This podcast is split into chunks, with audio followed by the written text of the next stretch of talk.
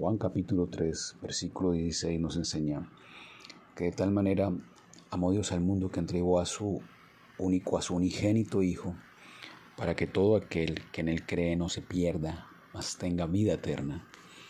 Como complemento a esta enseñanza, el Espíritu Santo nos revela a través del el apóstol Juan en su primera epístola, en el capítulo 4, a partir del versículo 7, enseñándonos y explicándonos en qué consistió ese amor.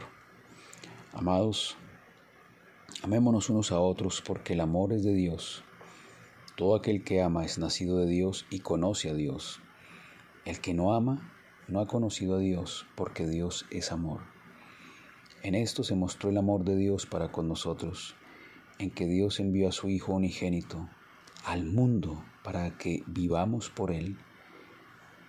En esto consiste el amor, no en que nosotros hayamos amado a Dios, sino en que Él nos amó a nosotros y envió a su Hijo en propiciación por nuestros pecados. Si observamos y entendemos en qué consiste el amor de Dios, podemos ver que el verbo está en pasado.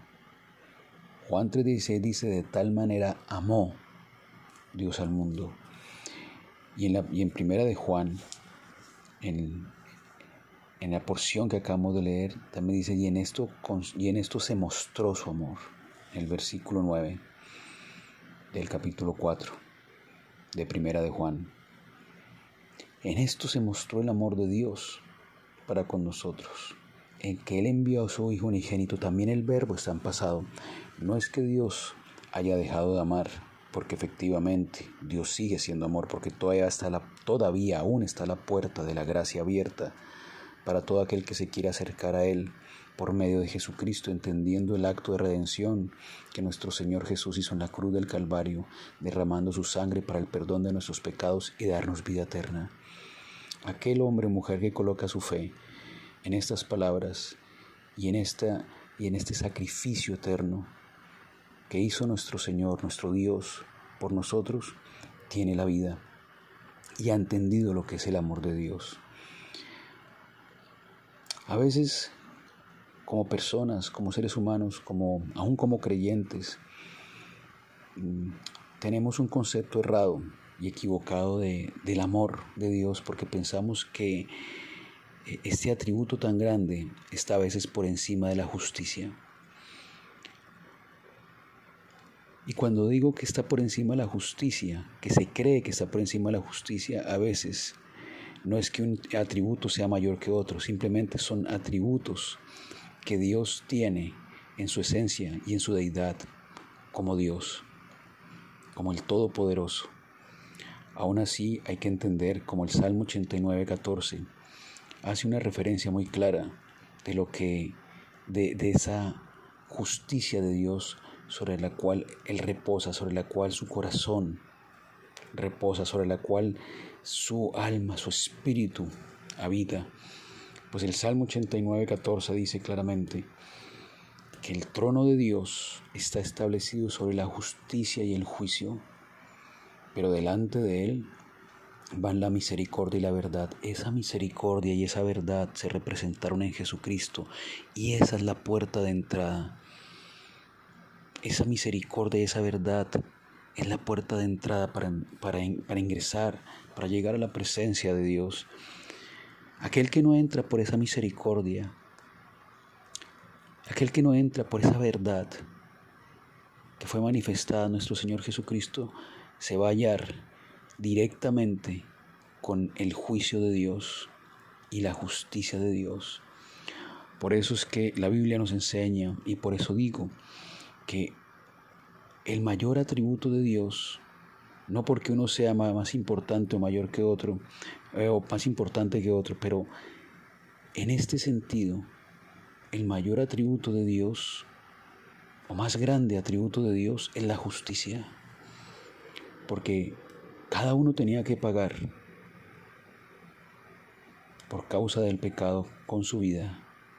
Y cuando se habla de la muerte, que nos enseña la Biblia, habla de la muerte tanto física como la muerte eterna, doblemente muertos.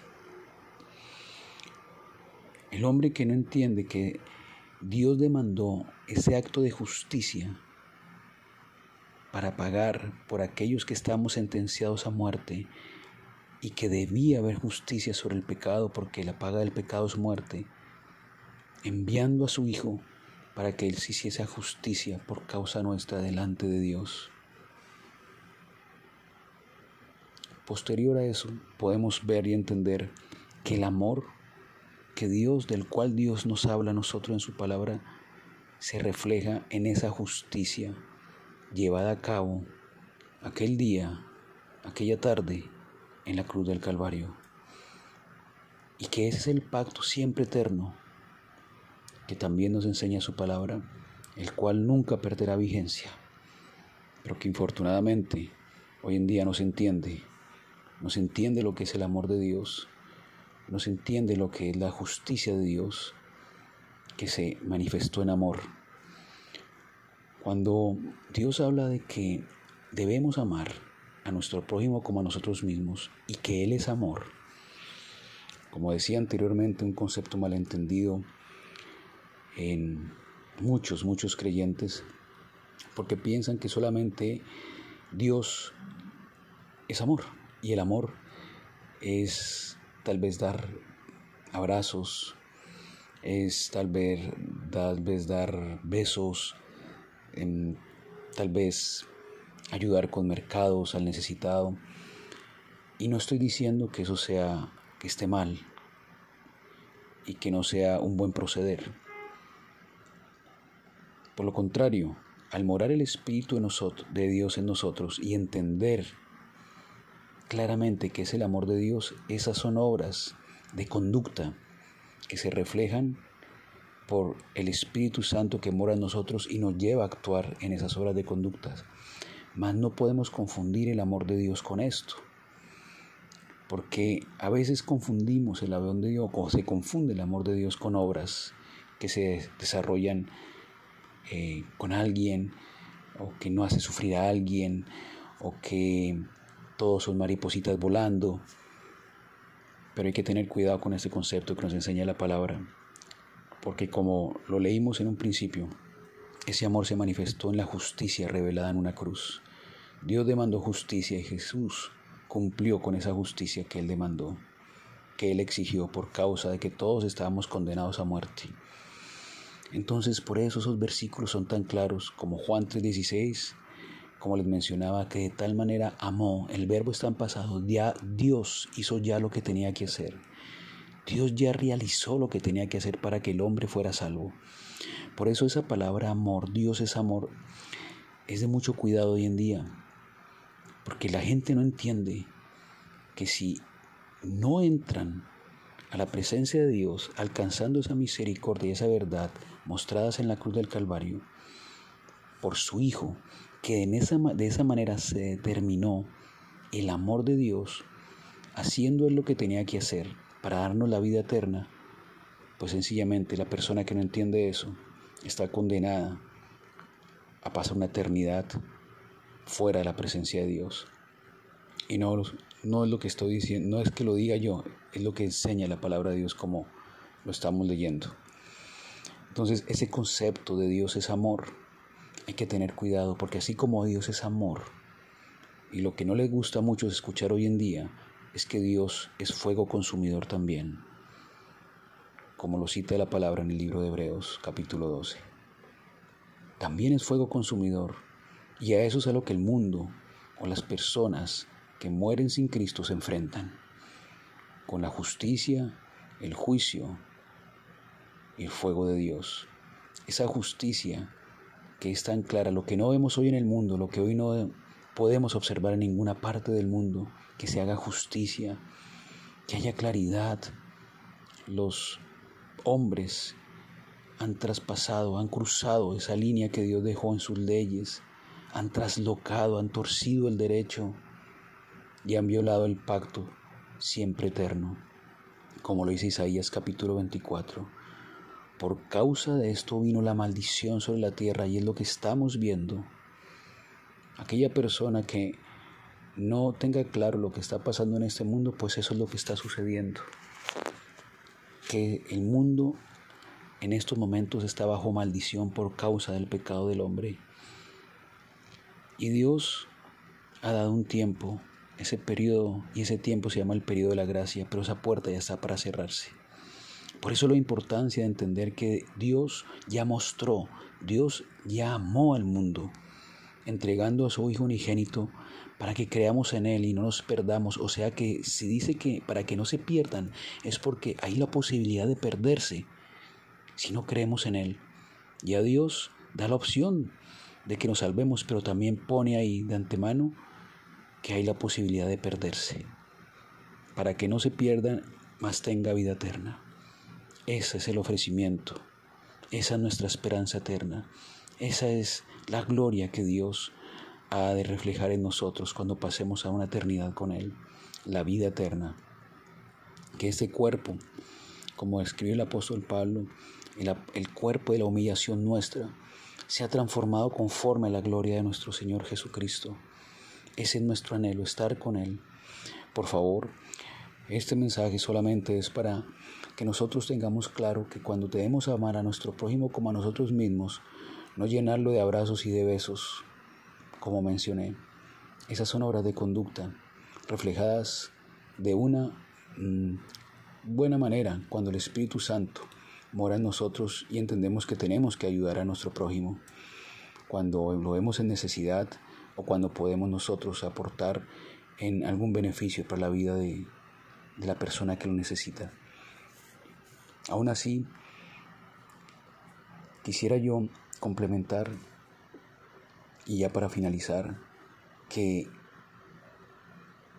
amar al prójimo como a sí mismo es entender yo y cada uno de ustedes que cuando entendió que Dios amó al mundo, entregando a su Hijo para que nos salvara, y nosotros nos aferramos a esa palabra, a esa promesa, y creemos en ese sacrificio para vida eterna, para no morir eternamente y para pasar a una eternidad con Dios. Cuando entendemos eso en el corazón, lo vivimos y comenzamos a vivir para Dios, a agradar a Dios, a obedecer a Dios, a buscar a Dios, a meditar en su palabra, a orar y, a que, y sabiendo que el Espíritu Santo ha hecho morada en nosotros y que nos está llevando a convicción de pecado, de justicia y de juicio, que nos está enseñando todo lo que ha de venir, porque así está escrito en Juan 16:13 que Él nos lleva a toda la verdad, pero también nos enseña lo que ha de venir. Por eso el que en, la persona que cree en Dios y que tiene esa relación con Dios de intimidad y que vive en santidad para Él, buscándolo, obedeciéndolo, obviamente teniendo los errores que tenemos como seres humanos ahora en esa carne, pero sabiendo que tenemos que reconocer y pedir perdón a diario. Esa persona se le está siendo revelado lo que estamos viviendo y por eso es claro que podemos tener eh, una transparencia en los tiempos que estamos viviendo y que vienen el mundo no va a mejorar. Si usted lee la Biblia sabe que el mundo ya entró en ese, estamos en ese gobierno del anticristo, en ese gobierno, entrando a ese gobierno del anticristo de control mundial y eso comenzó hace tres años, con toda esta pandemia planificada por todos esos esbirros que sirven a Satanás y todas las organizaciones mundiales que le sirven a él. Mas nosotros estamos teniendo la revelación del Espíritu Santo para no dejarnos engañar, porque Jesucristo dijo claramente, cuando los apóstoles le preguntaron, apóstoles, acerca de estos días, cuando, ¿qué señales habrían de estos días?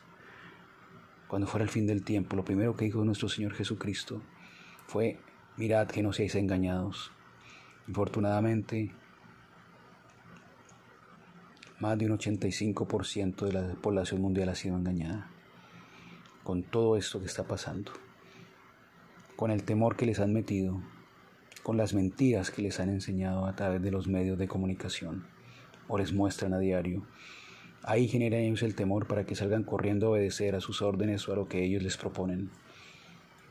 Y el mundo entró en ese control y no se han dado cuenta. Por eso Jesucristo dijo, más como en los días de Noé, no entenderán. Y mucha gente no entiende lo que está pasando y hacia dónde va el mundo. Ya el gobierno o el sistema de control mundial del anticristo se ha instaurado en la tierra y se sigue instaurando manteniendo ese control sobre el cual ya se ejerce en diferentes áreas.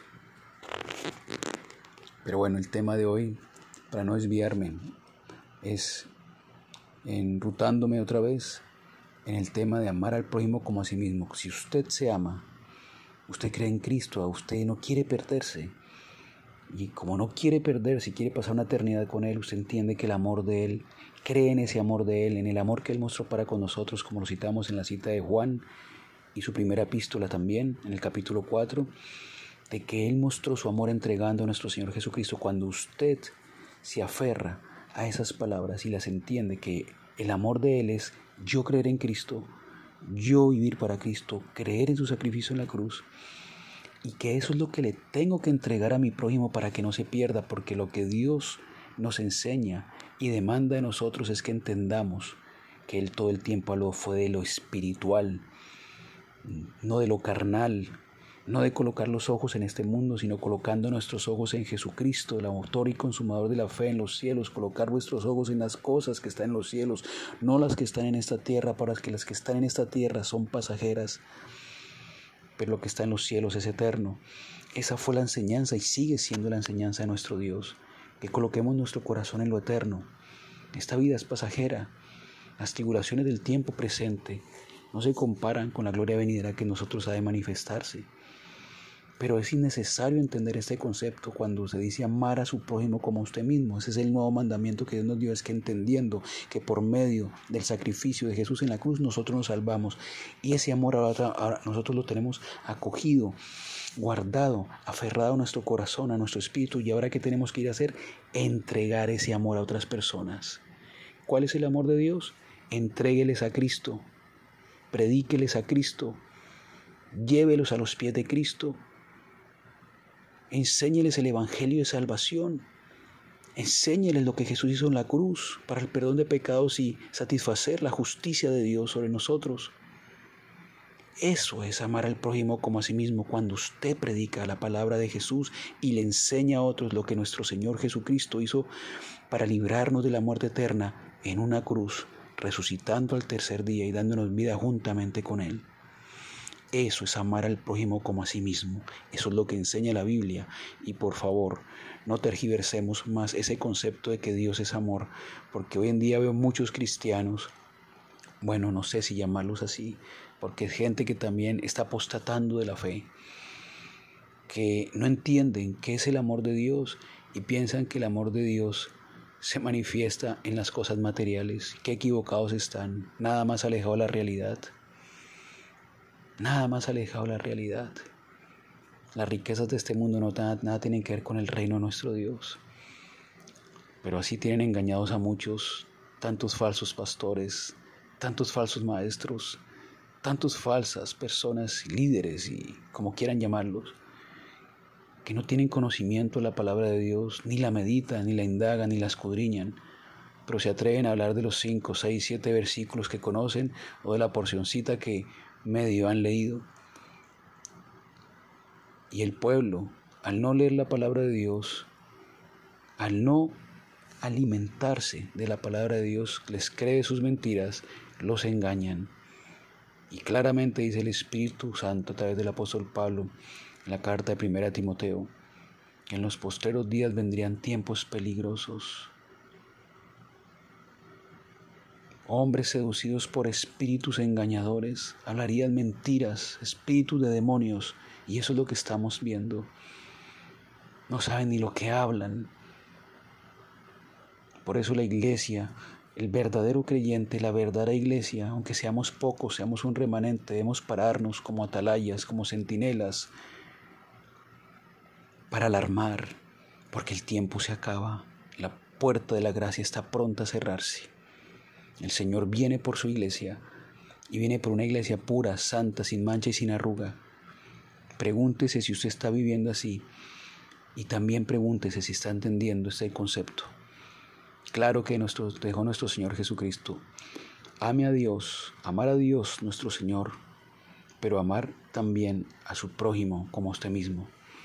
Eso consiste en entregarle el Evangelio de salvación, las palabras de Jesús, el acto de redención de Jesús en la cruz, para que ellos entendiendo, usted entendiendo en su corazón y a quien usted le predique y le enseñe las buenas nuevas de salvación, tengan claro que ahora tienen vida por la fe en Jesucristo y que no pasarán a muerte, sino han pasado de muerte a vida.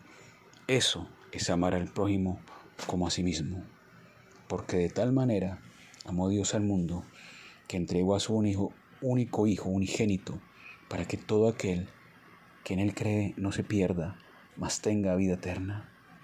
En esto se mostró el amor de Dios para con nosotros, en que Dios envió a su Hijo unigénito al mundo para que vivamos por Él. Entregue a Jesucristo. Eso es amar a su prójimo como a usted mismo.